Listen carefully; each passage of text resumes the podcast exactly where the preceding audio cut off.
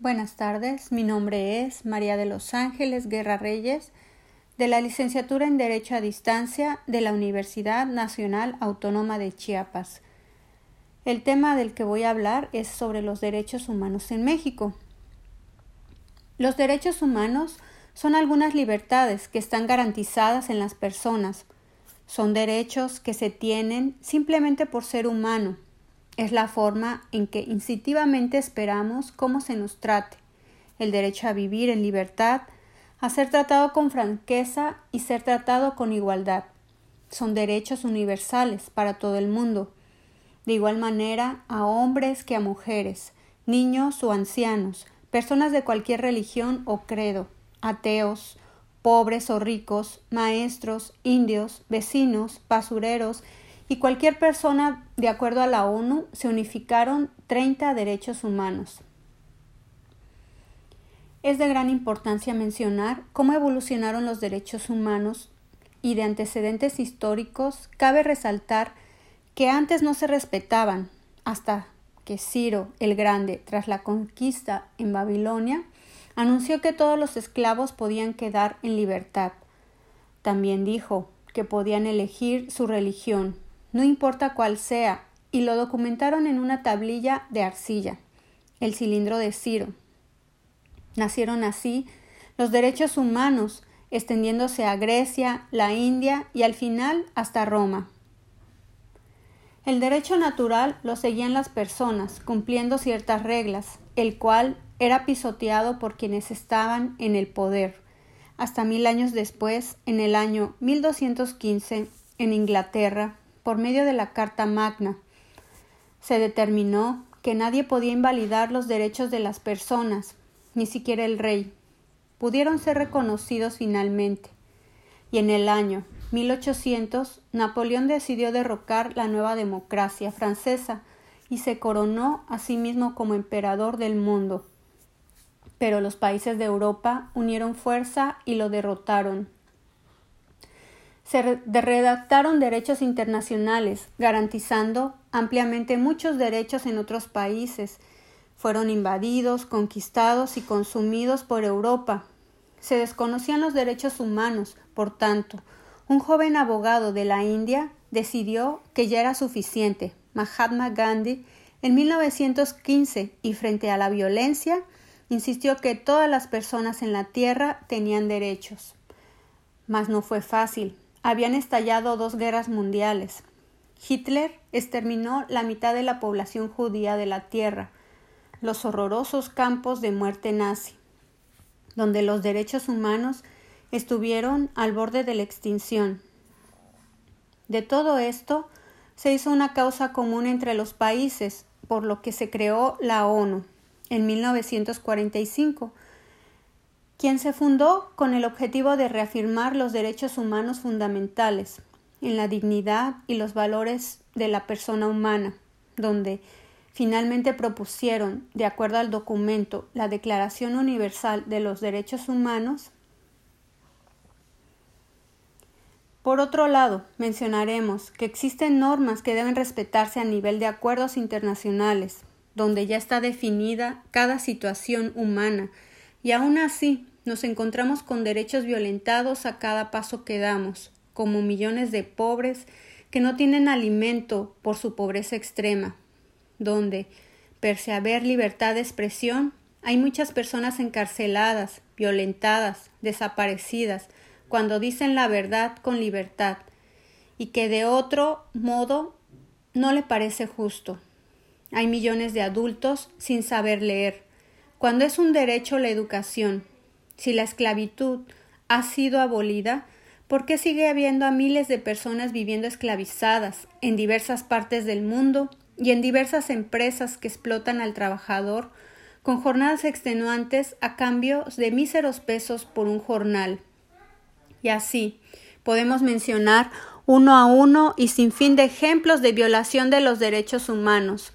Son simples palabras, ¿y quién hará que en algún momento puedan convertirse realmente en acciones de derecho como tal.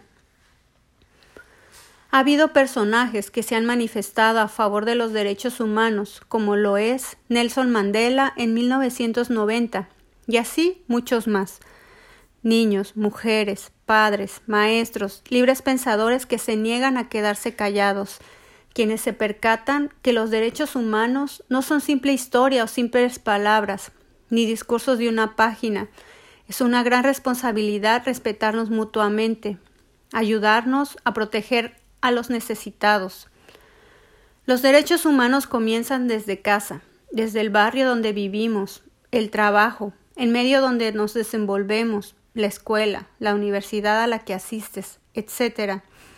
Esos son lugares donde el hombre busca justicia igualitaria, igualdad de oportunidades y dignidad igualitaria, sin discriminación, considerando a todas las personas de la misma manera.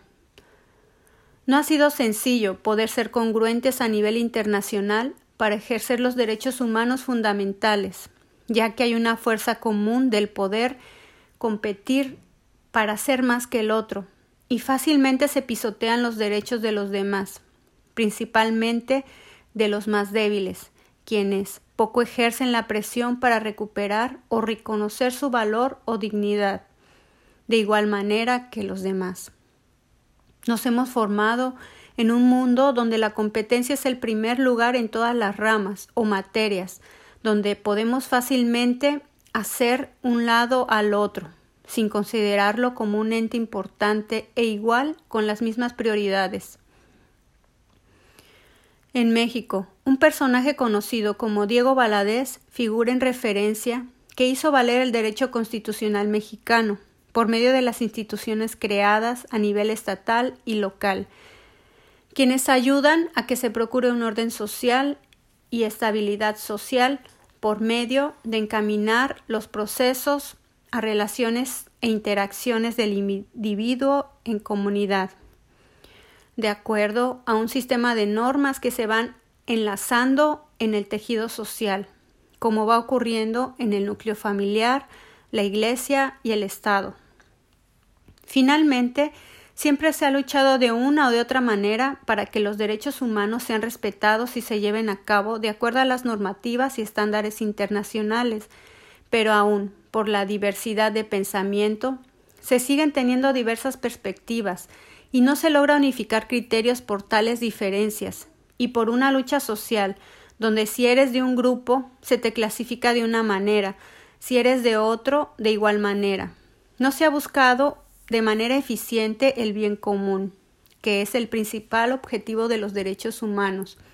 Aún hay mucho que trabajar en esto, y mientras sigamos divididos, sin vernos como iguales personas, costará mucho trabajo llegar a esta meta. Es necesario elaborar ciertos programas donde podamos detectar que ayudándonos unos a otros resulta mejor y provoca mayor éxito en el tejido social. También dejar el arraigo de un poder figurado, donde solo cada uno de nosotros lo cree, pues un poder real solo lo puede dar el ser fraterno y justo con los demás, respetando los derechos de cada ente individual. Estamos inmersos en una sociedad con crecimiento global, donde hay tal mercantilismo que se ha deshumanizado en las diferentes ramas de las carreras profesionales y se piensa por sobre todas las cosas el poder y el tener, donde el ser humano es parte del negocio o por medio del cual se puede obtener recurso monetario a costa de su valor moral, por medio del engaño y aprovechándose de la ignorancia de las personas, denigrando